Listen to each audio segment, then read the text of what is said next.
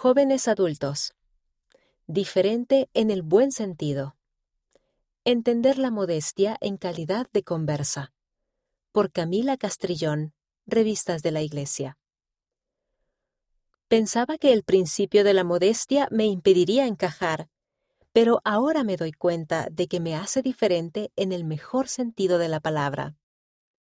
Como conversa a la iglesia de 16 años de edad que vivía en la ciudad de Nueva York, sabía que llegar a ser santo de los últimos días significaría hacer muchos cambios en mi estilo de vida. Pero hacer esos cambios fue mucho más difícil de lo que esperaba.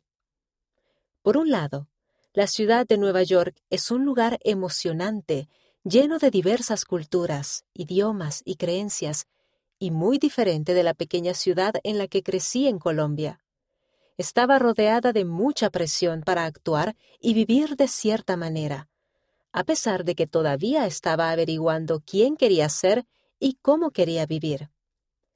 Me encontraba con muchas opciones con respecto a dónde podía ir mi vida, pero lo que en realidad deseaba era encajar y pertenecer. Estaba más centrada en querer parecerme a los demás en querer hablar y actuar como ellos. De repente, también estaba sobrellevando cambios, como asistir a la iglesia todos los domingos, leer las escrituras, orar y dejar de tomar café. Y aunque algunos de esos cambios fueron fáciles, otros fueron más complicados, especialmente el principio de la modestia. Me fue difícil equilibrar mi deseo de seguir a Jesucristo con mi deseo de expresarme como siempre lo había hecho con mi forma de vestir. Comprender la modestia. Me sentía un poco abrumada al esforzarme por ser modesta, y me preocupaba que fuera a perder amistades y que ya no encajara. Sin embargo, confié en que Jesucristo me daría el valor y la fe para seguir avanzando. Estudié los principios del Evangelio de manera más profunda, oré para pedir ayuda y busqué una mayor comprensión de las leyes del Padre Celestial, lo cual me ayudó a entender mejor el porqué de la modestia. Y como estaba dispuesta a dejar que mi corazón se convirtiera, cambié no solo en el interior, sino también en la forma en que me comportaba y en mi apariencia externa.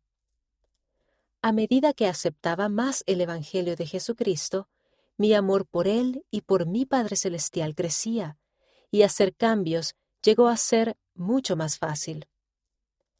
Me he dado cuenta de que el Padre Celestial quiere que seamos modestos, no solo en la forma en que nos vestimos, sino también en nuestros pensamientos, lenguaje y conducta personal. Ahora mi aspecto es diferente. Hablo y actúo de manera diferente me comporto como lo hace una discípula de Jesucristo, tal como el presidente Russell M. Nelson nos ha recordado que lo hagamos. Y mis amigos, e incluso las personas desconocidas, notan algo peculiar en mí. Me preguntan por qué soy como soy. Reconocen el gozo que tengo y la luz de Cristo en mí. Cada vez que vuelvo a Colombia, o a cualquier parte en realidad de visita, Parece que ya no encajo, y es genial. Ha sido asombroso ver cómo el simple hecho de ser modesta me da la oportunidad de hablarles a los demás sobre el Evangelio y por qué vivo de la manera en que lo hago, de por qué sigo a Jesucristo. Ser un pueblo adquirido por Dios. El Evangelio es el don más preciado que he tenido la oportunidad de aceptar.